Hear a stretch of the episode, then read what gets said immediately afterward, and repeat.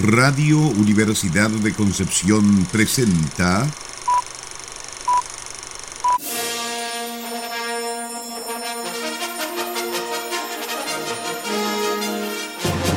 de película.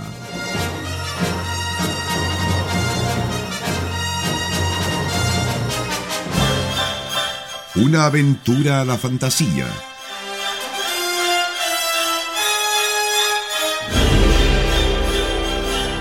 Un paseo por las imágenes que guardan tu memoria.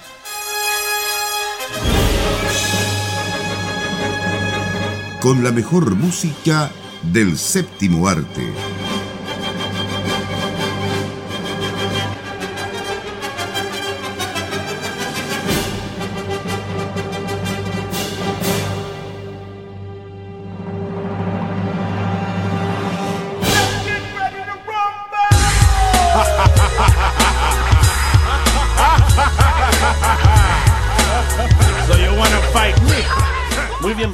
Bienvenidos a otro capítulo de este programa con la mejor música de película de todos los tiempos. Acá en Radio Universidad de Concepción de película.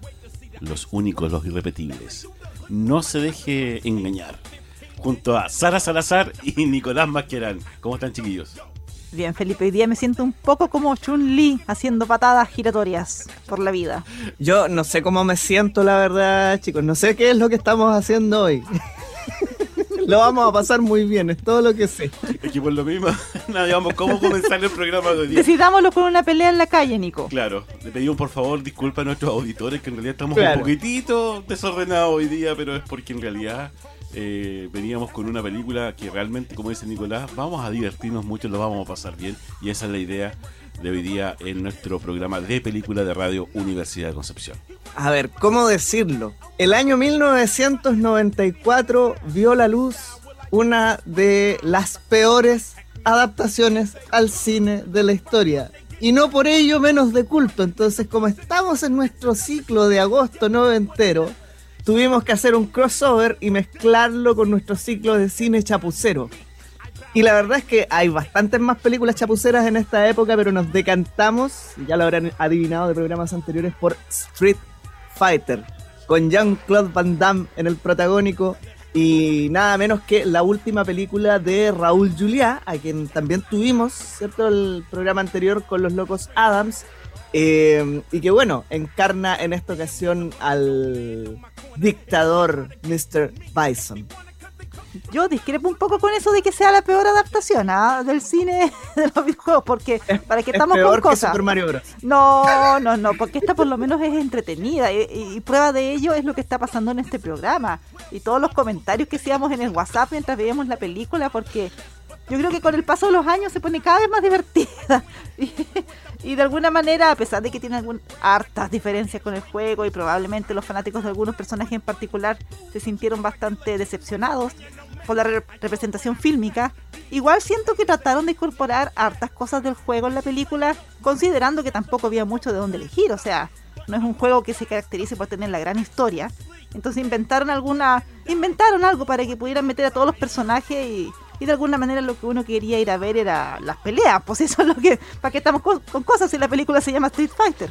Justamente, el plato tallarines que de alguna forma vimos en Que lo que menos tiene Claro, pero para, realmente parece un plato de tallarines porque aquí mezclaron de todo, aquí hay absolutamente de todo. Como decía la cierto Sarita y, y Nicolás, una película de acción y artes marciales. Lo que uno más ve obviamente son peleas porque es lo que uno veía en el juego. Yo recuerdo de haber tenido, eh, cuando estaba en la enseñanza media, si no me equivoco, compañeros, pero que eran fanáticos de este juego y, y daban vuelta en realidad el juego esto de, de ir a, con, un, con un par de fichas, ¿cierto? Estar casi toda la tarde jugando el famoso Street Fighter. Y, y- y claro, ya se hacía como costumbre de repente los sonidos, ¿cierto? De estos personajes, como decía Sara, Chun-Li de repente, o el, el Ayuken de, no me acuerdo cómo se llamaba el, el personaje que hacía este... Shoryuken. Shoryuken. de De Ryuken, eh, claro, justamente. Entonces, eh, en realidad, yo creo que marcó una generación. eh, y obviamente tenía que de alguna forma salir esta adaptación al cine. Eh, en ese momento a lo mejor no fue la mejor adaptación, como decíamos, pero ahora se ha convertido en una película de culto y, y verla es entretenido, de verdad, véanla, tienen la posibilidad de volver a, a- a disfrutar con Street Fighter, Ya, pero háganlo.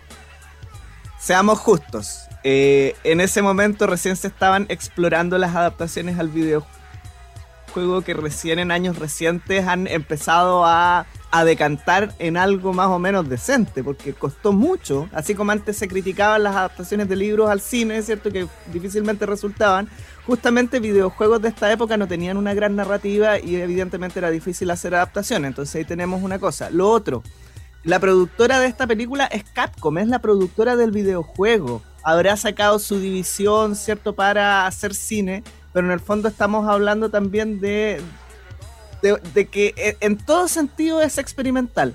Aún así, eh, una película que costó 35 millones de dólares, donde la mayoría se fue en el pago a Van Damme y Raúl Juliá. eh, el primero de ellos cobró 8 millones de dólares. y de hecho por eso hay tanto actor desconocido y actriz desconocida para la época, porque no podían gastar mucho más. Pero en cuanto a ganancias casi triplicó, así que podríamos decir que fue un éxito. Eh, pero a ver si Sara comparte aquí conmigo, yo creo que esto es un excelente ejemplo de cómo llevar al cine el borrador de un guion, porque da la impresión de que nunca lo revisaron. y lo segundo es que es el borrador de un guion de una película de James Bond de los años 60, más o menos. Esa es la sensación que me genera a mí el volver a verla. Por supuesto, ahora uno la ve en tono de comedia, pero no es lo que intentó la película en su momento, a pesar de que sí es evidente que hay muchas cosas que no se toman en serio. Eh, pero claro, o sea, yo creo que depende mucho con la disposición con la que uno la aborda y evidentemente ahora en retrospectiva uno sabe que se va a sentar a reírse un rato. No sé si, bueno, borrador puede ser. Es que insisto, tampoco hay mucho de dónde agarrarse en el caso de Street Fighter. No es un, un juego que vaya a ganar algún premio porque tenga el mejor guion o que los personajes tengan un tremendo trasfondo. Quizás ahora que han pasado tantos años y han salido tantos juegos, claro que le han ido inventando más cosas a la historia de cada personaje, pero en ese momento, el año 94, que a todo esto un paréntesis, ¿ah? Qué tremendo año para los estrenos cinematográficos, ¿ah? Ya hemos visto varias películas, eh, precisamente en 1994, y fue pero muy entretenido. Con razón lo, lo recordamos con tanto cariño. ya, pero volviendo al tema del guion, eh, yo siento que la... O sea, podría haber sido resuelto de muchas otras maneras, sin duda que sí, pero si, si tienes un montón de personajes que tienen, se supone que cada uno viene de un país diferente, ¿cómo los unes en contra de una causa? Tienes un, un villano en común que es Bison, eh, ¿cómo metes a Chun-Li ahí? ¿Cómo metes a Ryu, a Ken? Yo creo que al final como que no supieron qué más hacer, porque tampoco había mucho de dónde trabajar, insisto. Pero si bien, claro, no querían ser una comedia propiamente tal, yo sí creo que sí querían hacer una película entretenida. Y en ese sentido yo creo que cumple harto y quizás por eso también le fue bien. O sea, no será como la mejor adaptación de, de película eh, de algún videojuego, pero yo siento que cumple con su objetivo. Ahora, hay harto ahí que, que discutir, el tema de la actuación, el tema de algunos personajes, la incorporación, por ejemplo, de Kylie Minogue, que no hace mucho, digamos, para todo lo que se supone que hace el personaje de Kami en el juego, en fin. Pero no le pidamos más tampoco, pues si es Street Fighter, no Oye, estaba leyendo tantas cosas que pasaron en la producción. Bueno, eh, eh, principalmente lo de Raúl Juliá, que lamentablemente él no se vio en, en la película porque falleció antes del estreno de, de, esta- de este film. Eh, y lo mismo con Kylie Minogue, es decir, yo igual quedé un poquito decepcionado del papel que estaba, que estaba teniendo, pero ella, claro, pues ella no es una peleadora de, de, digamos, de artes marciales, ella es cantante, productora, ya, eh, y tuvo un romance con eh, Jean-Claude Van Damme durante el rodaje, ¿ah? Oh. eso no se sabía. Oh. ¿ah? Así que, oye, y, y Jean-Claude Van Damme en realidad, yo creo que eh, él hizo varias películas y que también están dentro del colectivo, digamos, eh, blockbuster de, de las personas. eh, porque yo lo, yo lo recuerdo en muchas, muchas películas que a lo mejor fueron de bajo presupuesto, pero que se han convertido en películas de culto últimamente. Eso quiero agregar, antes que darle paso al Nico, que Jean-Claude Van Damme en esos años era una tremenda figura. Entonces Justamente, tenerlo de sí. protagónico en tu película haciendo el papel de Guile no era menor. Pues entonces sin duda que él también arrastró a harto público a ver la película. E insisto, no hay mucho que pedir. O sea, estamos hablando de un juego que consiste en que uno elige su personaje y se pone a pelear en un escenario X. Y hay una etapa bonus en que hay que destruir un auto a patadas. Entonces no sé qué más se le podría pedir. A mí me impresionó el nivel de producción en cuanto a los efectos especiales. ¿ah? Eh, Yo creo que ahí hay un punto a favor de esta película de la cantidad de explosiones y cuántas explosiones, porque aparte fueron bastante grandes. Entonces manejar de repente ese tipo de cosas dentro de un set o de donde estén grabando, obvia- obviamente es un trabajo importante. Eh, bueno, obviando todo lo demás. ¿Sí, Nico? Obviando un montón de cosas más, la verdad, sí. A ver, a propósito de, de los blockbusters y las películas que quedan ahí en la memoria, eh, años antes, el mismo Jean-Claude Van Damme había participado en una llamada Bloodsport, eh, que llegó al español como Contacto Sangriento y que es una de las películas que sirvió de, de inspiración al juego Street Fighter. Entonces, para mí, ahí está el argumento, digamos, que tampoco es muy complejo, ¿no? Este, este personaje que llega, llega a competir a una especie de torneo también callejero, ilegal, ¿cierto? De, de pelea, eh, de estilo libre. Eh, me refiero que eh, los luchadores practican diferentes tipos de artes marciales, ¿cierto? Cada uno con su estilo de pelea. Y me parece que es bastante mejor que Street Fighter como película, a pesar de que tampoco es la gran película. Em, pero el problema es que si hubiesen hecho algo como eso, no hubiese sido entretención familiar, porque Bloodsport es una película bastante más adulta, bastante más cruda. Eh, y por otro lado, hubiese sido una copia, y una copia ligera de una película como Bloodsport. Hubiese sido, eso sí que hubiese sido un desastre cinematográfico. Entonces, en el intentar llegar a algo que efectivamente apuntara al público, que era el consumidor del videojuego, finalmente lo que consiguieron fue esta historia, ¿cierto? Donde convierten a Gail en el líder de una campaña en contra de un dictador en un país de Asia Pacífico. Eh, a pesar de que nunca lo nombran, eh, se- te lo muestran en el mapa y supuestamente este dictador estaría ubicado en lo que actualmente es Myanmar o Birmania. Pero es Chadalú. Shadal, eso. Faltó me acordé de, de la falle- recientemente fallecida Olivia Newton-John Sí. cada vez que nombraban sí. ganas de ponerse a bailar ahí y a cantar. Ya cantar, justamente. Ya, hablando de cantar y bailar, vamos a la música, ¿les parece? Porque tenemos un invitado eh, que, bueno, ha estado otras veces acá en nuestro programa porque eh, no solamente ha trabajado en esta banda sonora, sino que también en otras películas eh, tan famosas como, por ejemplo, eh, El Cuervo, ya de 1996, El Santo de 1997, que también fue una tremenda película de acción, a mí me gusta mucho además, eh, Planeta Rojo, eh, La novia de Chucky, El negociador, Daño colateral, Freddy eh, contra Jason, Daredevil, uff, Power Rangers. también, ¿ves? Montón de películas. Voy a destacar, voy a destacar una que yo siempre he dicho que deberíamos revisar en este programa, que es Titan AE. También eh, nuestro compositor de hoy estuvo en la banda sonora de esa película que casi lleva a la quiebra a Fox Animation. Sí me, me acuerdo esa película y no es mala, no es mala. Ya, vamos a la música entonces con nuestro invitado Nico. Estamos revisando el día de hoy la música de la película Street Fighter, la última batalla del año 1994, dirección de Steven de Souza. La música la trae en esta ocasión Graham Rebel.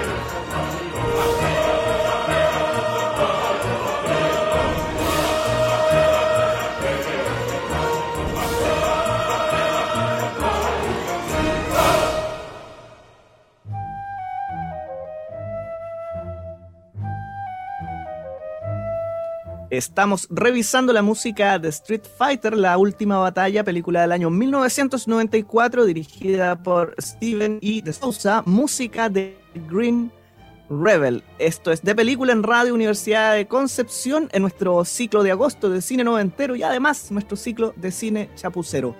Tan chapucero, déjenme dar este dato, que la actriz eh, Ming Na, quien encarnó a Chun-Li en esta película y que en ese entonces estaba trabajando en la serie ER, Sala de Urgencia, junto a George Clooney, dijo literalmente que al ver el resultado final de la película le había dado cringe. como vergüenza, vergüenza ajena y vergüenza propia. Oye, pero que eso es, a veces es totalmente válido dentro de los actores, ¿eh? como que ellos... Y después, años después hizo el libro de Boba Fett, pero dejémoslo ahí nomás. Claro. Dejémoslo ahí, claro. Eso mismo iba a decir, pero bueno. Le quedó gustando el cringe. Justamente. Parece. Así es. Pero fíjate que justamente ella es una de las que lo hace mejor en la película. Siento yo, a pesar de que tampoco es como ah, una gran artista marcial, igual le pone empeño, igual siento yo que dentro del papel que le dieron de la caracterización de Chun-Li como esta especie de periodista, no sé, una cosa medio extraña, igual igual como que logró acercarse al personaje y chillaba igual que la monita del videojuego. Y aparte que tiene una escena que es como ya icónica y meme, cuando tiene esta conversación con Bison, cuando le dice, no, que tú llegaste a mi aldea, mataste a mi papá, qué sé yo. Y Bison le dice, o sea, el día en que yo llegué a tu aldea, como que fue el día más importante de tu vida, y para mí era un martes. y esa línea quedó... Quedó para siempre como un meme. La mejor línea de, toda la película. Por supuesto. Me encanta. Oye, eh, Oye aparte de líneas de líneas de la película, hay una copia pero tremenda a muchas películas, incluso escenas así, pero calcadas. Algunas escenas de, de, películas de acción. Eh, en cuanto a la música de nuestro invitado de esta tarde, que no, está, no hemos hablado de, de nuestro invitado, pues, Nico, de Grammy Rebel.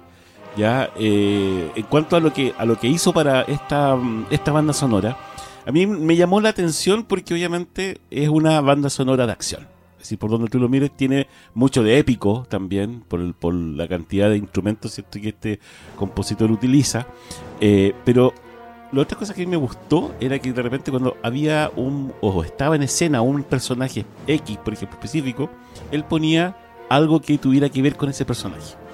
Como por ejemplo el de Sumo, el personaje este del... Onda. Claro, cuando ponía esa guitarrita como media hawaiana, media hawaiana cuando le pegaba. Y a mí me daba risa eso porque como que estaba en una situación completamente complicada y le hacían chiste al final el asunto, musicalmente y en la escena.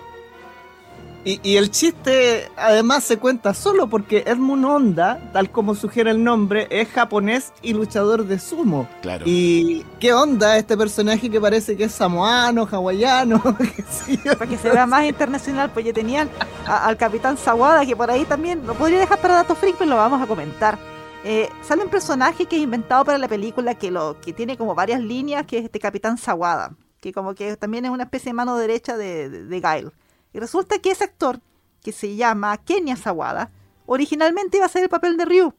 Pero como no hablaba mucho inglés, al final quedó fuera y le dieron este papel como para que se luciera. Y de hecho hay alguna escena que sale hablando en japonés.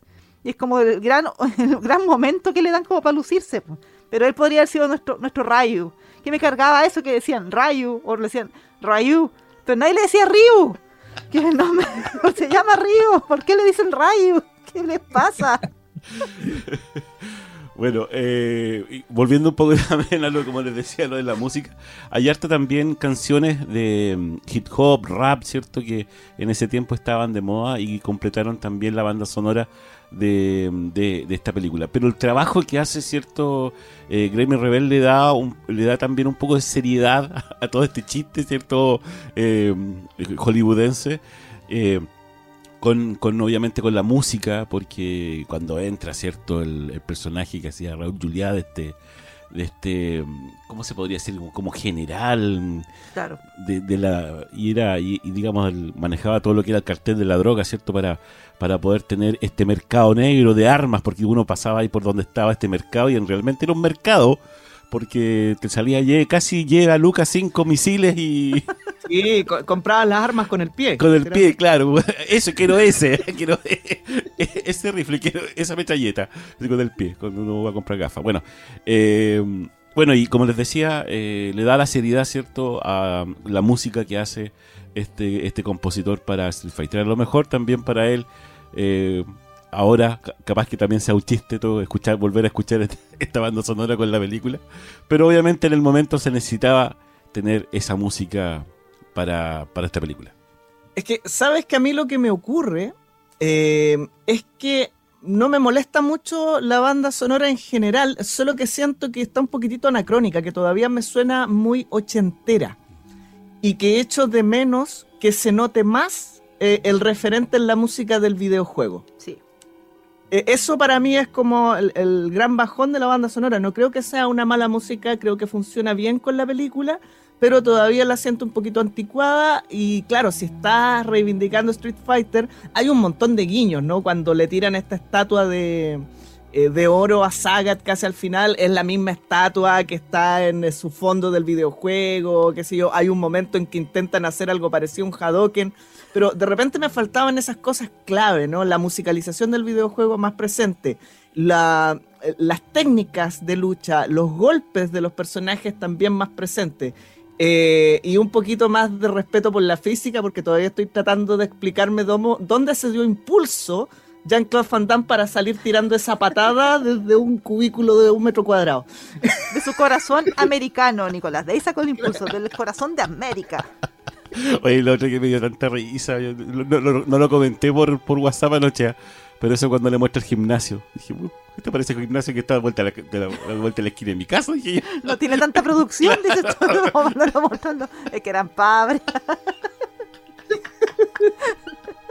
No, sí tiene, pero por eso creo yo, o sea, y, y sobre todo con el paso de los años, o sea, esta película claramente sabía un poco a lo que iba a llegar. O sea, yo creo que nunca pensaron, oh, esta película nos va a quedar buena, no, yo creo que igual sabían un poco sus limitaciones y trataron de- jugarla, de hacer que jugaran a su favor de alguna manera. Siento que salva, o sea, de hecho cuando vi esta película, porque ya la fui a ver al cine cuando salió, esas locuras que uno hace con la, la adolescencia, eh, yo la encontré súper entretenida y después salió la película de Mortal Kombat que, si bien a mí me gustaba más ese juego y quería que me gustara más la película, así en comparación en realidad es mucho más entretenida la de Street Fighter.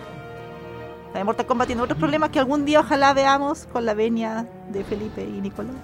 Pero claro, yo no tengo ningún Hay que problema, o sea, hay verla. que verla nomás. O sea, sí. si ya estamos viendo esto. Pero por supuesto, si ya, ya, ya nos lanzamos ya. No, Pero pero, después- hablamos después como que fuera la peor. No es la peor, o sea, también existe Dragon Ball Evolution. Uy, Uy, también existe Avatar, el último maestro aire. Uy, Uy, uy. así que no, Oye, esta es muy caso- entretenida por lo menos.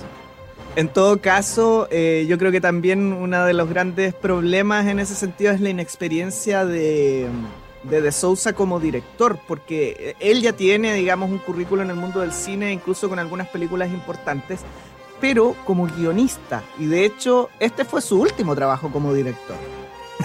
fue cas- casi que su debut y despedida porque los otros eran trabajos menores. Pero está detrás de películas en el guion, como Duro de Matar, por ejemplo, eh, como Jumping Jack Flash con Whoopi Goldberg. eh, qué buena como- película esa. Sí, la recuerdo muy, muy bien, la vi de chico. Eh, como la primera película de.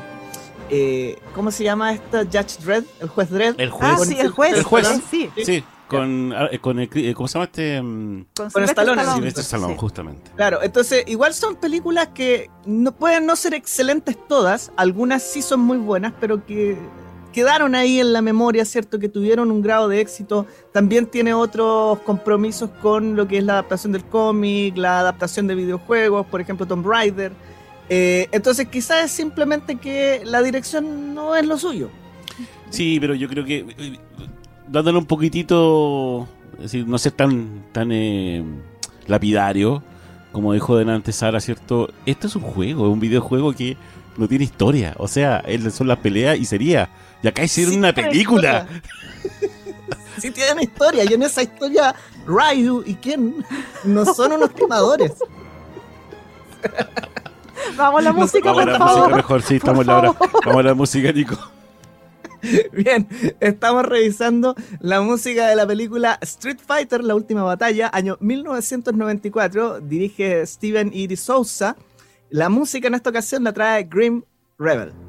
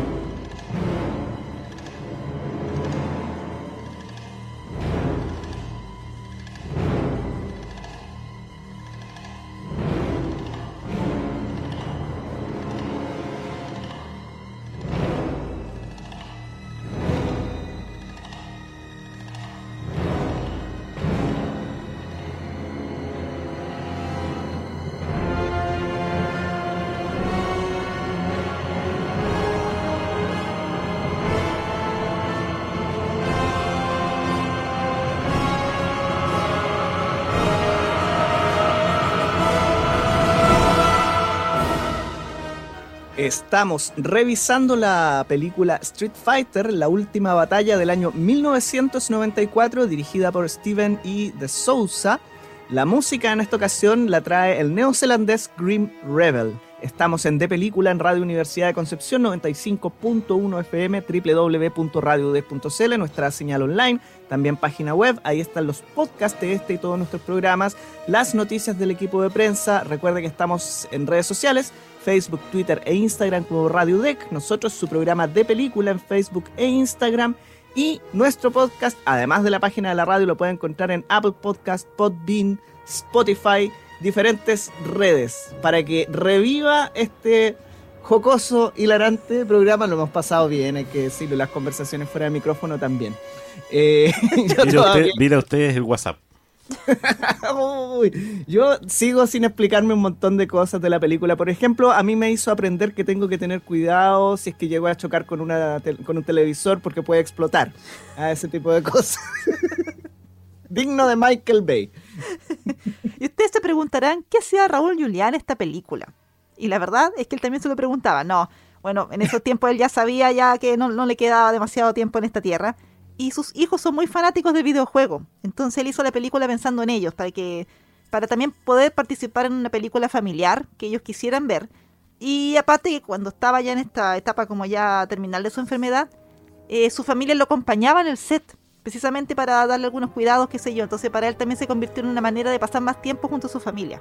Y bueno, es lamentable por un lado el tema de la enfermedad de Raúl Juliá, pero por otro lado la película se vio beneficiada porque Raúl Juliá quiso estar ahí. Porque uno pensaría, o sea, él estaba en la cúspide de la fama, tremendo personaje, y, ¿por qué está haciendo este papel de, de, de Bison? se lo tomó muy en serio. Se lo tomó muy en serio, y, o sea, yo creo que sin Raúl Juliá esta película no funciona. Y de hecho, cuando digo que se lo tomó en serio, me refiero a que incluso como actor, eh, pese a todas las dificultades que él estaba viviendo, porque fue su fallecimiento fue en el fondo provocado por un cáncer eh, de estómago, eh, él estudió a un montón de dictadores para copiar sus formas de hablar, sus gestos y todo ese tipo de, elementos, digamos, que le ayudaran a hacer una mejor performance. De hecho, él tomó mucho de Benito Mussolini para hacer a Mr. Bison. Eh, incluso por ahí, de repente, en, alguna escena aparece la cara de Homero, de Homero Adams. ¿A qué se refiere? En, estas risas que de repente él tenía así medias de locura, aparecía esa cara, ¿cierto? siempre ponía cuando hacía de, de Adams. Sí, no, se pasó por todo el espectro. Realmente, como dice Nicolás, se lo tomó muy en serio, aparte de todo el tema de estudiar como dictadores para un, uno diría, pero si es un papel de una película de videojuegos. Bueno, sí, de, profesional era Raúl Julián. Y, claro, o sea, todas las escenas él se las toma con, toda la seriedad del mundo que requiere. Y también las escenas cuando sale volando, bueno, también le pone eso de, de personaje loco, de, del, del, dictador malvado y todo eso. Así que no, en ese sentido, insisto, si no fuera por Raúl Juliá, porque eh, si bien Van Damme era la tremenda figura en esos años, eh, ciertamente no tenía el peso actoral, ciertamente no tiene y nunca tuvo el peso actoral. estaba en ese preciso momento de su carrera, estaba en el peor momento de un problema con las drogas que él tenía.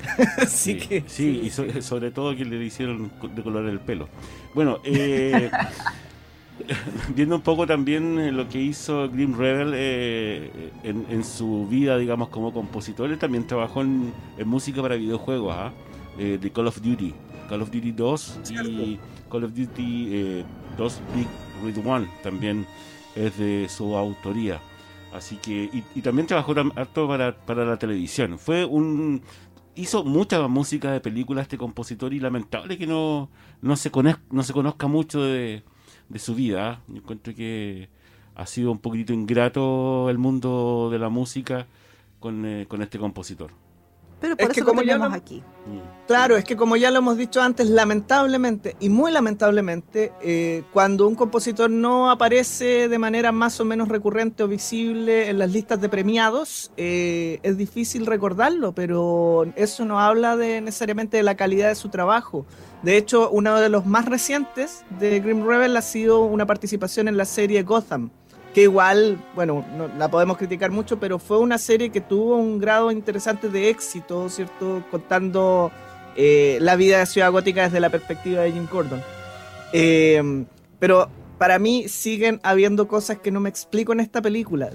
por, por favor, díganme alguien, dígame alguien de dónde sacó Balrog los guantes de box. No, no quieres saberlo. Del gimnasio, po, del gimnasio donde lo entrenaba. Obvio, po. No está con los guantes, nadie sabe de dónde salieron. Igual estaba bien nutrida de personajes la película, aunque sean personajes pequeñitos, o sea, Zangief, está, bueno, también eh, la Cami la mencionamos, está este tipo Sagat, eh, bueno, Vega, que más de algunos se sintió decepcionado porque no era un ruso estupendo, sino que tenía cara de español como debe ser. Oye, pero Claro. a ver, pero, pero yo creo que hubo ahí un poquito de desorden en ese sentido, o porque yo vi tantos personajes de repente que estaban en escena, tan, y me costaba un poco saber quién quién era quién de repente en este todo, de esta, en este estar allí. Tú dices que Blanca estaba de más. Tú dices que Dalsim estaba de más. Sí, puede ser que, sea, no era necesario que todos los personajes aparecieran haciendo eh, papeles como que nada que ver. Puede ser, pero yo creo que también obedece un poco a no dejar a nadie afuera. O sea, estamos hablando de un juego Claro. que hasta la fecha no sé cuántos chorro mil personajes tendrá para elegir. Entonces, para que todos, por lo menos los, los, personajes base que, aparez- que aparezcan en la película. Aunque sea en papeles que nada, aunque sea siendo camarógrafo o un científico o cosas así.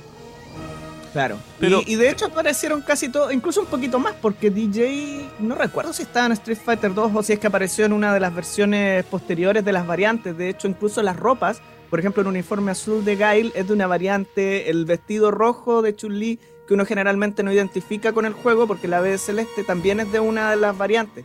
Entonces tomaron elementos que, si bien esto se basó en Street Fighter 2, tomaron también algunos elementos de otras versiones del videojuego. Bueno, pero ya tenemos que empezar a despedir nuestro programa por hoy día. Lo hemos pasado bastante bien. Nos hemos reído mucho con esta película que realmente volver a verla ya con, con un poquito más de años, ¿cierto? Y, y- y no sé si con ojo crítico o no. Yo creo que aquí no hay que verla con ojo crítico. Yo creo que hay que verla para pasarla bien, entretenerse, reírse en realidad. Un poco de lo que nos mostraba el cine, el cine de blockbuster, como le digo yo, de esos años. ¿Ya? Y hay muchas otras películas, como delante decía Sara, por ejemplo, la de Mario Bros. Está la de las Tortugas Ninja también, ¿se acuerdan de eso? Uy, esas películas? He-Man. ¿Qué más salió en eso? Oh, Deberíamos hacer un especial. Yo creo que sí, ya. Nos daría para no sé cuántos programas en todo caso. He-Man también es una excelente mala película. Yo les quiero hacer antes de terminar otra pregunta que, que no me explico y esta también va dirigida un poco Quedó como con trauma, Nicolás, parece. Quedó con muchas No, es que preguntas. yo creo que, esta, que Felipe tiene razón. Esta película no hay que verla con ojo crítico, No. hay que verla con las vísceras. y yo me reí mucho, yo me reí mucho, de Esa es verdad. Mortal Kombat. Pero eh, me pregunto cómo se justifica esa pose fotográfica al final justo después de la explosión.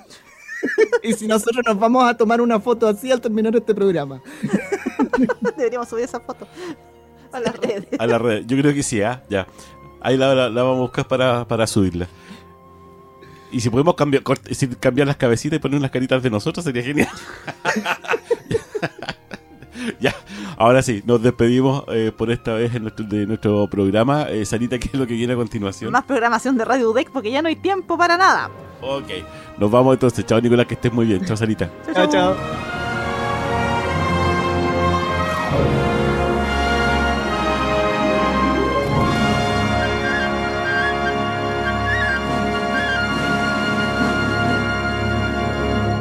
Radio Universidad de Concepción presentó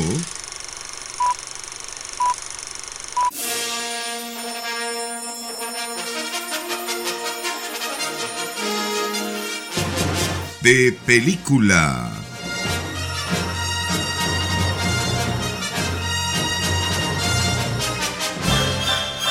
Una aventura a la fantasía.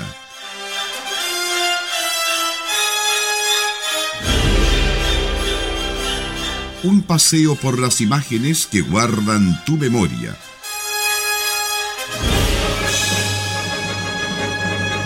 Con la mejor música del séptimo arte.